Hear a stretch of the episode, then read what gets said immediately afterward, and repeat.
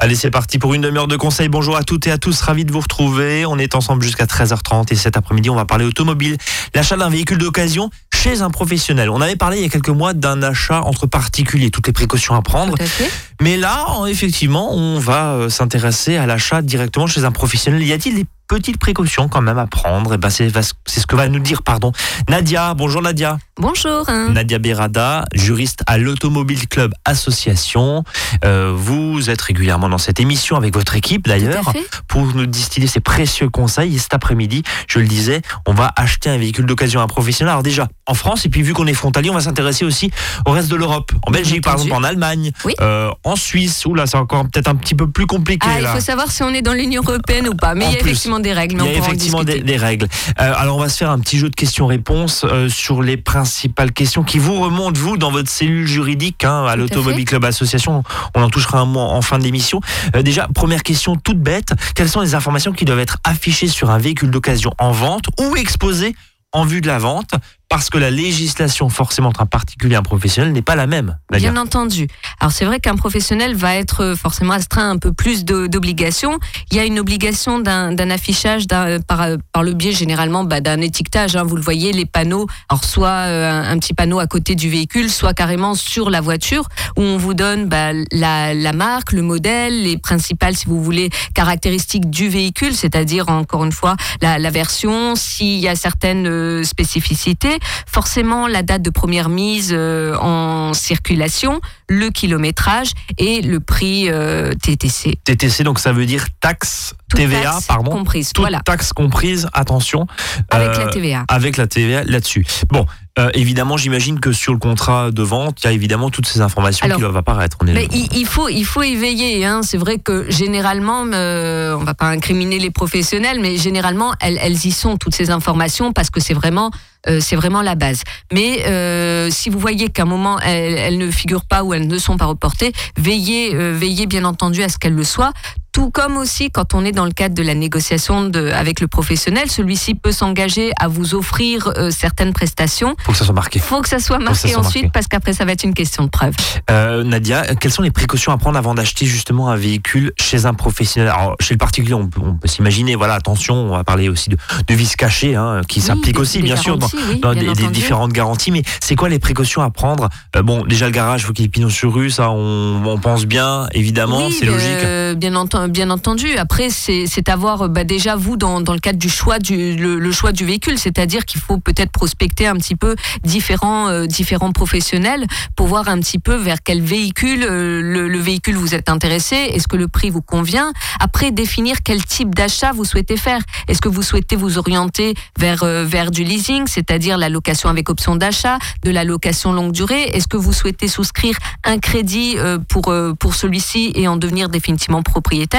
Ou au comptant. Donc déjà, c'est de partir de, de, savoir un petit peu ce que vous souhaitez. Une fois que vous êtes avec euh, le, le, professionnel, ben euh, voilà, c'est de, de, repérer les différents modèles. Maintenant, une fois que vous avez un petit peu choisi, vous êtes à, peu près lancé, on va dire, dans, dans, dans votre achat, euh, rien ne vous empêche, si vous voulez, parce que ça reste aussi un véhicule d'occasion, de vous faire accompagner par, par, un, par un tiers qui peut peut-être une personne ou de votre entourage qui va venir avec vous. Un, connaisseur. Voilà, voilà, tout à fait. Un connaisseur, ouais. Et si vous n'en avez pas, parce que forcément, on n'a pas tous euh, dans, dans, dans, nos relations ou des amis qui s'y connaissent en mécanique ou peut-être des, des professionnels, ben rien ne vous empêche. Il y a, il y, a, il y a des experts automobiles qui peuvent vous accompagner dans, dans, dans, dans cette, dans cette démarche. C'est une, une prestation que l'Automobile Club Association propose, Nadia? On peut effectivement proposer. On a, on a des, des partenariats avec, euh, avec des experts. Ça s'appelle euh, Expert VO.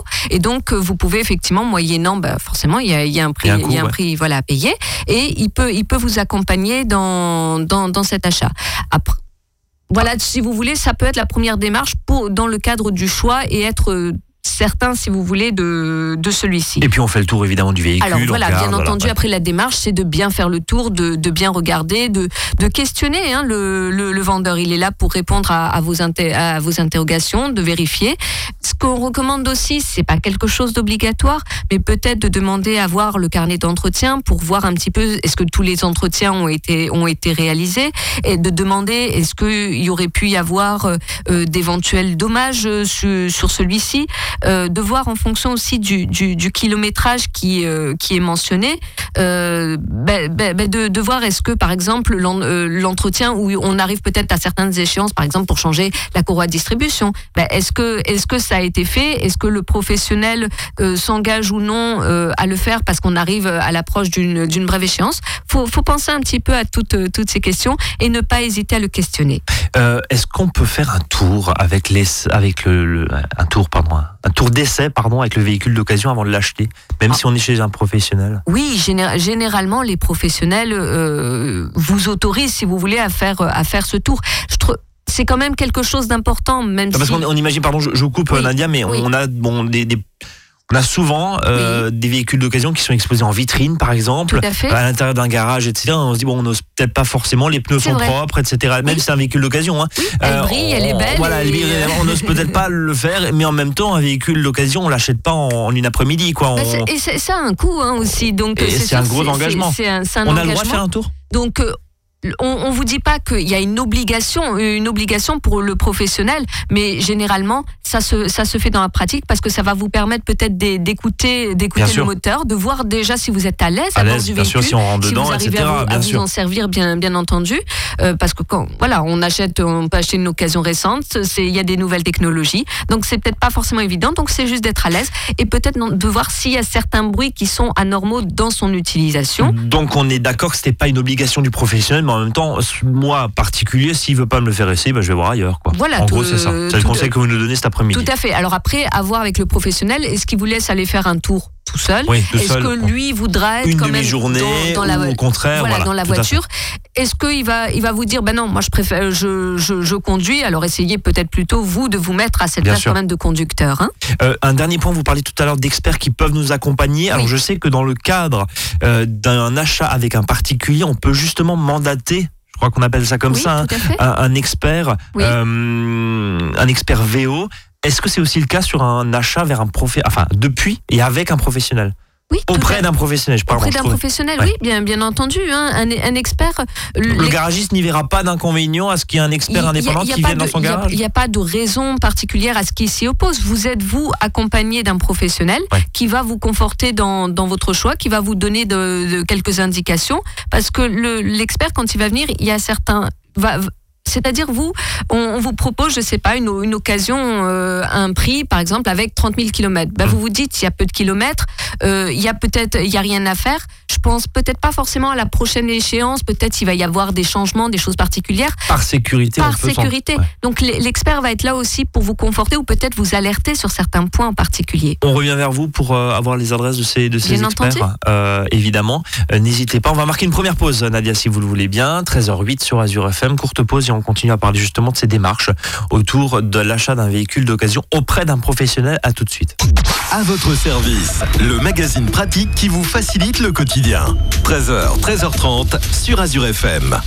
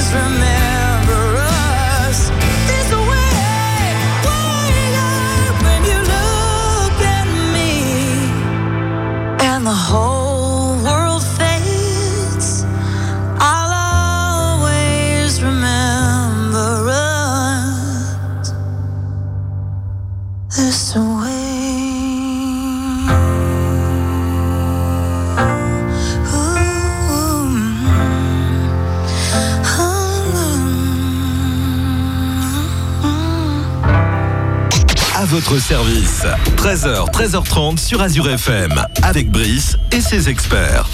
On parle cet après-midi d'achat d'un véhicule d'occasion auprès d'un professionnel, auprès d'un garage. Euh, justement, l'avantage d'acheter chez un garagiste, je- Oui. ou dans, dans un, dans un garage, dans un vendeur de, dans- chez un vendeur de véhicules d'occasion, pardon, euh, c'est d'une certaine manière qu'on se dit, bah voilà, toutes les démarches administratives d'immatriculation, etc.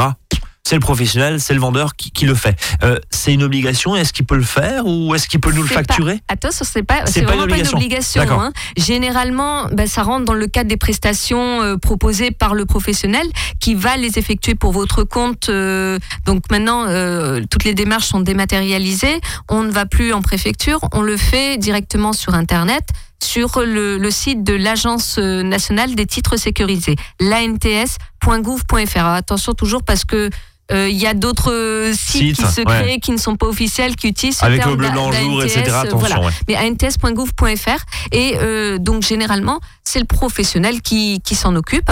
Euh, il- Ça coûte quelque chose. Vous parlez Oui. de prestations, je relève Oui, forcément, oui, Nadia, bah ça veut oui. dire qu'il y a un coût. Forcément, il Ouais. peut vous réclamer, euh, pour les il frais peut vous dossier, réclamer, enfin, voilà, des, des sortes personne de qui va le faire, voilà, faut qu'elle soit payée, quoi. Voilà, vo- voilà, tout à fait. Plus s'il y a des, des, des taxes euh, à devoir payer, bah, il vous en réclamera forcément aussi euh, le, le paiement. Hein. Mais oui, en général, les professionnels proposent cette prestation. Euh, et, euh, et donc, donc effectivement, ils ont besoin eux de tous les, les éléments. Ils vont conserver dans un premier temps tous les documents qu'ils avaient, qui se rapportent à eux véhicule pour faire ces démarches, et elle peut donner lieu à paiement. Si le professionnel, par contre, ne le ne s'en charge pas, il doit bien vous remettre tous les documents relatifs euh, bah, au, au véhicule pour vous vous permettre d'entreprendre ces démarches directement sur le site de la NTS. Voilà, donc ce n'est pas une obligation du professionnel, même si c'est un fait. petit plus commercial, mais il Oui. est totalement euh, dans la légalité si vous facture des frais Tout pour ces, euh, pour ces démarches administratives. Oui. Tiens, euh, en cas de défaut noté dans le rapport du contrôle technique, Oui. est-ce que le vendeur professionnel, je le rappelle, est-il Oui. tenu aux réparations pour vendre le véhicule?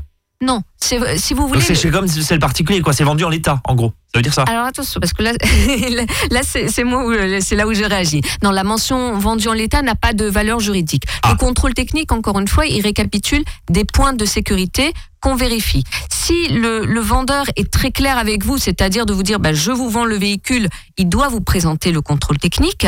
Si euh, vous voyez qu'il y a des points effectivement qui sont soumis bah, à contre-visite, euh, à contre-visite, vous pouvez vous décider d'accepter de prendre le véhicule comme ça et de et de faire fa- par contre vous aurez l'obligation de faire faire les réparations euh, les réparations en question. Oui, sinon vous roulez pas et vous êtes plus les- dans la législation, dans la légalité, pardon. dans la légalité effectivement. Mais vous pouvez pas dire aux professionnels ben non il y a des points soumis euh, il y a, il y a des points défaillants hein, euh, qui soient soumis ou non à contre-visite. Donc c'est à vous de les prendre en charge. À ce moment-là si vous avez des craintes par rapport au nombre de points qui sont sont soulignés ben, vous ne signez pas ou, euh, ou vous essayez à ce moment-là de négocier avec le professionnel euh, pour, euh, pour qu'il vous les prenne en charge, mais avant de vous engager. hein. Nadia, ça veut dire que la vente est possible même si le rapport de contrôle technique fait mention de défauts soumis à contre-visite. Tout à fait. Donc tout ça, à fait. on- Parce c'est que pas parce qu'on achète chez Oui. en amont. Hein, c'est pas parce qu'on achète chez un professionnel que le véhicule doit passer le contrôle technique soit nickel par rapport au, au contrôle. Fait, Voilà, ça c'est une idée fait. reçue quoi. C'est hein. une idée reçue. Ok, donc Oui. on peut, on va le répéter, on peut acheter un véhicule qui est soumis à une contre-visite, à des points qu'il faut corriger. Euh, c'est parfaitement légal. Tout à fait. Voilà, et en Tout aucun fait. cas on se dit bon, ok, comme ça c'est comme ça c'est clair. Tiens, euh, un des points qui frictionne un petit peu des Oui. fois quand on achète un véhicule d'occasion, c'est le kilométrage. Est-ce que le vendeur professionnel doit garantir le kilométrage du véhicule d'occasion? Bah, euh, j'aimerais bien vous dire oui, mais non, il peut pas forcément vous le garantir. C'est un véhicule. C'est un véhicule d'occasion, donc sans doute peut-être lui l'a acheté euh, d'occasion. C'est pas un véhicule qu'il a utilisé dans son garage, euh, qu'il avait acheté neuf, qu'il a utilisé et qui décide de, de, de revendre. hein. Cette situation peut se présenter, mais on peut lui avoir, euh, il peut avoir décidé d'acheter ce véhicule d'occasion et euh, par la suite décider de, de sa revente. Et quand on achète euh, à d'autres professionnels ou à des particuliers, ben on peut pas forcément garantir euh, garantir le kilométrage parce que c'est peut-être une deuxième main ou une troisième main. Donc euh, non malheureusement. Là, l'avantage de le faire expertiser avec euh, votre tiers de confiance là dont vous nous parlez il y a un instant? Tout, tout à fait. Mais aussi, encore une fois, le kilométrage, vous pouvez un petit peu vérifier. Pourquoi je vous parlais aussi de carnet d'entretien, de voir les différentes factures? Parce que vous pouvez un petit peu remonter tout l'historique. euh, l'historique des différentes factures, vous pouvez regarder et vous assurer qu'il n'y ait pas d'incohérence par rapport au kilométrage. Ça, vous avez cette possibilité demandez-les bien justement avant de vous engager tous ces documents. Hein. Oui, Nadia, on est d'accord, mais il faut quand même un peu connaître parce que euh, une courroie de distribution, on sait pas combien. Bah, enfin, quand on est complètement novice, on sait absolument pas combien de kilomètres ça tient. Quand vous êtes complètement novice, on est tout à fait d'accord. Mais quand vous êtes complètement novice, de reprendre juste l'historique des, factures, bah, vous aurez juste la mention en général sur les factures. Il y a le kilométrage à, partir de quand l'intervention a été faite. un peu un historique, même si on s'y connaît pas. voilà. Maintenant, si vous voyez qu'il y a eu une intervention, je je sais pas, il y a euh, en 2016 où le, le véhicule avait euh, avait 70 000 km et en 2017, vous, vous voyez qu'il y a eu une intervention à 50 000 km. Là, vous savez qu'il y a quelque chose. donc à ce moment-là, vous évitez de signer et euh, je ne vais pas dire vous fuyez, mais, euh, mais presque. on, se tourne vers un autre véhicule. Euh, tiens, justement, est-ce qu'on peut se rétracter après avoir signé un bon de commande? Parce que qui dit forcément professionnel dit bon de commande, facture. Est-ce qu'on peut justement se rétracter? Ben, pas dans tous les cas non plus. Là, attention aussi, ça, ça dépend. Généralement, les, le délai de rétractation qui est de, de 14, 14 jours s'applique euh, quand on est dans le cadre d'une vente, euh, enfin, d'une vente à distance ou hors établissement ou lorsqu'on est dans le cadre d'une, d'une, vente à crédit. Donc, c'est-à-dire que si vous allez voir là un professionnel euh, aujourd'hui, vous dites, je souhaite acheter ce, ce véhicule, moi j'ai les sous, on, peut payer, bah forcément sur le bon de commande, on va m'en noter une vente au comptant. Et là, il n'y a pas de possibilité de, se rétracter. Maintenant, si vous dites, bah, moi voilà, je suis lié avec mon établissement de, un établissement de, crédit. C'est comme la maison, quoi, en gros. Voilà, et je vais signer, et je vais cocher par contre la case à crédit. Oui. À ce moment-là, vous aurez ce délai de rétractation qui s'applique. Et j'insiste bien là-dessus parce que c'est vraiment un point important. Peut-être vous, vous allez vous dire, ben, je vais aller voir mon banquier, je vais souscrire un crédit, mais sur le bon de commande, il va être mentionné que vous faites un achat au comptant. Ben, vous n'aurez pas de possibilité de vous Alors que si c'est un crédit, si le crédit par exemple ne passe pas, c'est comme une maison, hein, la, vente se casse. On est, on, est d'accord. Mais c'est bien sur le bon de commande pour l'achat du véhicule, cette, euh, cette case crédit doit être, euh, doit être cochée l'info euh, importante. Euh, dernier point avant de marquer une, pause. Euh, est-ce que le vendeur professionnel est tenu d'accorder une garantie commerciale sur le véhicule d'occasion acheté? Alors on voit certains réseaux, certaines grandes marques, notamment hein, les occasions du, Peu, de, Lyon chez Peugeot, Renault Occasion Or, je crois. Enfin, c'est différentes marques qui proposent 6 mois, 12 mois, voire plus de garantie. ça, c'est juste du commercial, c'est en aucun cas une garantie légale. Il n'est pas tenu de le faire. C'est une garantie légale, voilà, c'est une garantie commerciale. C'est un plus. C'est un plus. Il y a, en fait, dans, dans, la perception un petit peu générale, beaucoup de gens effectivement imaginent que parce qu'ils achètent une voiture à un professionnel, on automatiquement, il y a une garantie. Ça c'est faux. Ben non, ça c'est ça c'est faux. Dès l'instant on est sur un véhicule d'occasion, c'est quelque chose de facultatif. Alors généralement sur certaines occasions, on vous propose trois, euh, on vous propose cette garantie de trois mois, mais c'est pas quelque chose d'obligatoire. Mais Juste un point, si vous me le permettez. Dès l'instant où il y a une garantie, vérifiez bien un petit peu les, les, conditions, donc de regarder qu'est-ce qui est pris en charge et qu'est-ce qui est exclu. Justement, euh, l'acheteur a-t-il un recours contre le vendeur si une panne survient après l'échéance de la garantie qui couvrait le véhicule? Alors, et je pense notamment à la garantie des vis cachées, parce que voilà, qu'est-ce que ça veut dire exactement? Alors, juste Là aussi, peut-être une, une, une, précision. Il y a bien entendu les garanties légales. Si vous avez eu un problème pendant la garantie commerciale, euh, essayez de demander à ce qu'il y ait un écrit qui vous dise bah, sur quoi il est intervenu. Parce que si, après la garantie, le même problème vient se reproduire, bah, vous pourrez dire, attendez, vous étiez intervenu, j'avais eu ce problème qui vous avait été signalé et vous étiez intervenu. Maintenant, la garantie autre cas, la garantie commerciale est passée, il y a plus de euh, vous n'avez eu aucun problème. Vous vous retrouvez avec euh, avec un nouveau COC technique. Là, il faudrait effectivement s'en référer aux garanties légales on, a, on parle de la garantie des, des vis cachés. Euh, pour, euh, je vais pas vous citer le texte comme ça parce que forcément c'est toujours un petit peu imbuvable, mais c'est simplement pour vous expliquer. Un vis caché, c'est un défaut qui n'est pas apparent, qui existait déjà au moment de la vente et qui ne permet pas une utilisation normale du véhicule. Et ça, ça nécessitera l'assistance d'un expert pour déterminer est-ce que oui ou non on peut parler de vis caché quand, vous n'arrivez pas à négocier avec votre vendeur pour la prise en charge de ce problème. Donc là, évidemment, ça rentre, j'imagine, dans une, dans une procédure d'assurance, etc., etc., bien sûr. Euh, et on va le rappeler, votre équipe, euh, Nadia, permet aussi d'assister euh, l'acheteur dans ces situations-là. Vous êtes une association, je le rappelle, avec une formule qui commence à 40... Ben, on, a, on a effectivement 46, 46 euros. 46 euros par an, voilà, et vous êtes couvert par un service juridique avec la possibilité de mettre en relation avec des experts, etc. Il y a plein d'autres services, évidemment. Plein de services, euh, On retrouve tout ça sur votre site internet de l'Automobile Club Association. Allez, nouvelle pause et puis on va s'intéresser un tout petit peu, enfin rapidement plutôt, parce qu'on est déjà très en retard, à l'achat d'un véhicule à un professionnel européen. Voilà, en dehors des frontières, qu'est-ce qui se passe? À tout de suite.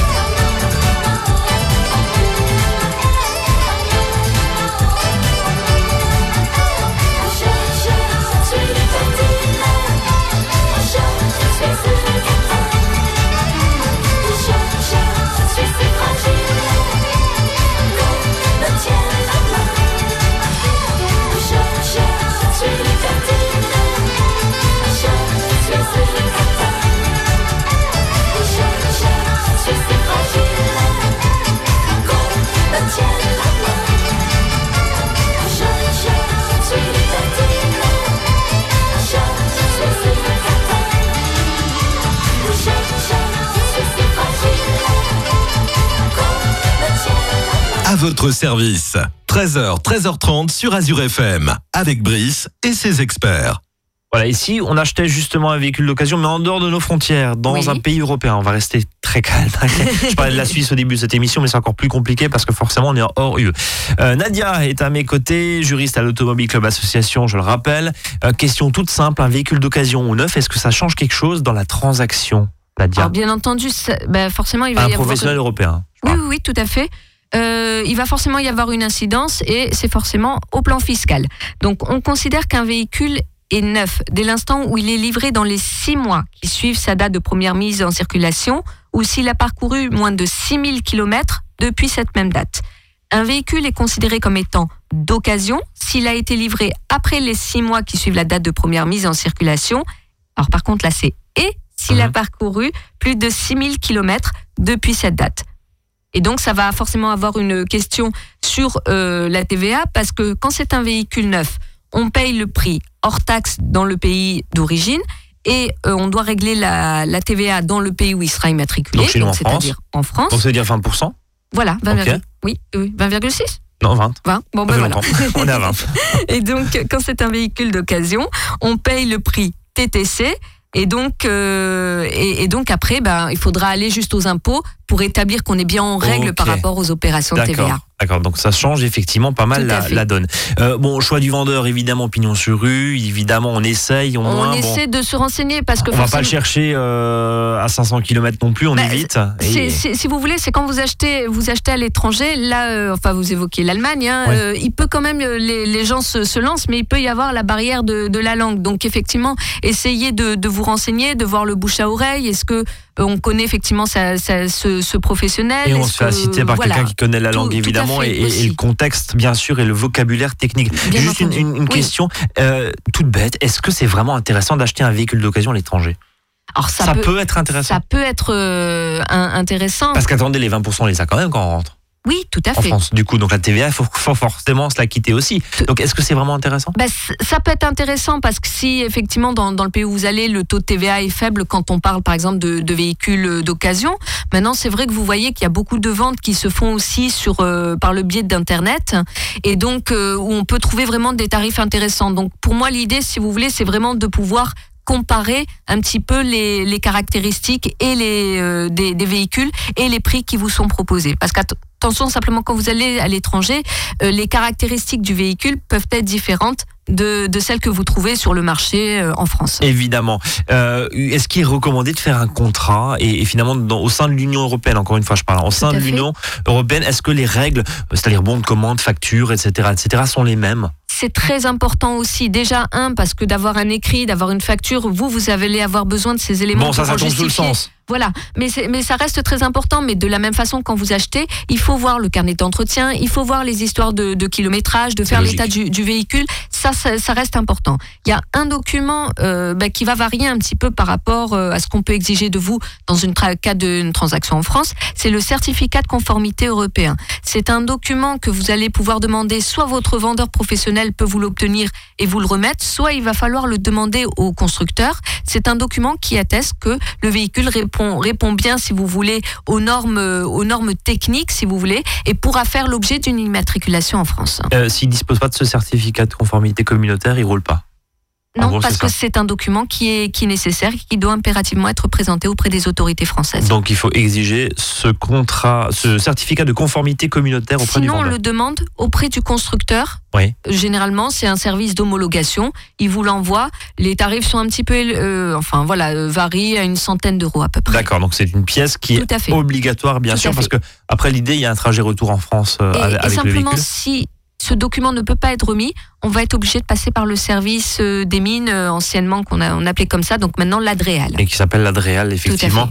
Euh, maintenant, trajet retour en, France, tout ce qui est question d'assurance, etc., d'immatriculation, comment, comment ça se passe? Alors, généralement, quand vous achetez la voiture à l'étranger, ben, euh, on, va obéir aux, règles finalement qui s'appliquent dans le pays dans le pays d'origine, bien sûr. Voilà, tout à fait. Donc généralement en Allemagne, on a besoin de faire radier la plaque, donc il faut retirer la, plaque ou le, macaron pour dire que finalement cette immatriculation, ben, elle n'existe plus. Euh, avant, en France, il existait ce qu'on appelait les plaques d'export qui vous permettent justement, une fois qu'on a enlevé euh, la, plaque étrangère, de mettre une plaque provisoire qui vous permet de circuler à l'étranger et de rentrer en France et après d'entreprendre vos différentes démarches. Ça, ça n'existe plus. Donc, il va essayer, par exemple, voir dans, le pays où vous achetez la voiture, est-ce que ces plaques existent? Pour voir, pour vous permettre vous bah, de, de, circuler et de rentrer après sur le territoire français. Si elles n'existent pas non plus, bah, vous allez pouvoir circuler provisoirement. Alors, soit ils ont des plaques provisoires, soit euh, avant la radiation, on vous permet euh, d'aller jusqu'à la frontière allemande, et après il va vous falloir une euh, plaque provisoire française pour vous réintégrer le territoire français, voilà, et après faire vos différentes démarches. Juste avant de terminer euh, cette émission, Nadia, euh, quelles sont les formalités administratives auprès euh, du ministère de l'Intérieur hein, qui gère donc toutes les immatriculations Quels sont les donc on a vu un certificat de conformité communautaire, ça c'est obligatoire pour pouvoir circuler. Tout à fait. Bah, c'est nécessaire voilà, pour faire les démarches et pour obtenir une carte grise. Hein. Et, justement, donc après, bah, c'est finalement comme si j'achetais un véhicule en France. ça ne change pas. Tout on réimmatricule le véhicule. Voilà, alors simplement en fait la, question qu'on nous pose beaucoup c'est de savoir pour le contrôle technique. Le, professionnel euh, bah, le professionnel m'a remis un contrôle technique allemand. Est-ce qu'il est valable par exemple ou polonais, enfin oui, voilà. tout à fait. Hein, oui, Communautaire. Communautaire, voilà. Et euh, est-ce qu'il est valable il est valable en France? Oui, il sera valable en France. Voilà. Donc c'est simplement, on n'a pas besoin de repasser par un contrôle technique français. Bien, donc la valeur euh, vaut dans le délai. Euh, Tout à fait. Donc il doit dater de moins de 6 mois, bien entendu, si le véhicule a plus de 4 ans. Automobile Club Association, rappelez-nous juste votre euh, site internet automobileclub.org. Tout simplement, et on retrouve toutes les informations, y compris les différentes formules, parce qu'on le rappelle, vous êtes une association et vous venez euh, nous donner gratuitement euh, sur cette antenne régulièrement, et je vous en remercie au nom des auditeurs, vos, précieux conseils. Et puis encore une fois, vous êtes une équipe de, juristes qui répondez hein, par téléphone, par mail, euh, en laissant des, messages sur votre site internet aussi. et puis après, vous pouvez assister de façon un peu plus pointue aussi vos différents membres euh, formule à partir de 46 euros par an. Voilà, Bien on, entendu. fait de la pub pour votre association. Merci beaucoup Nadia. Merci. À très bientôt sur l'antenne d'Azur FM et nous on se donne rendez-vous demain. Salut à tous.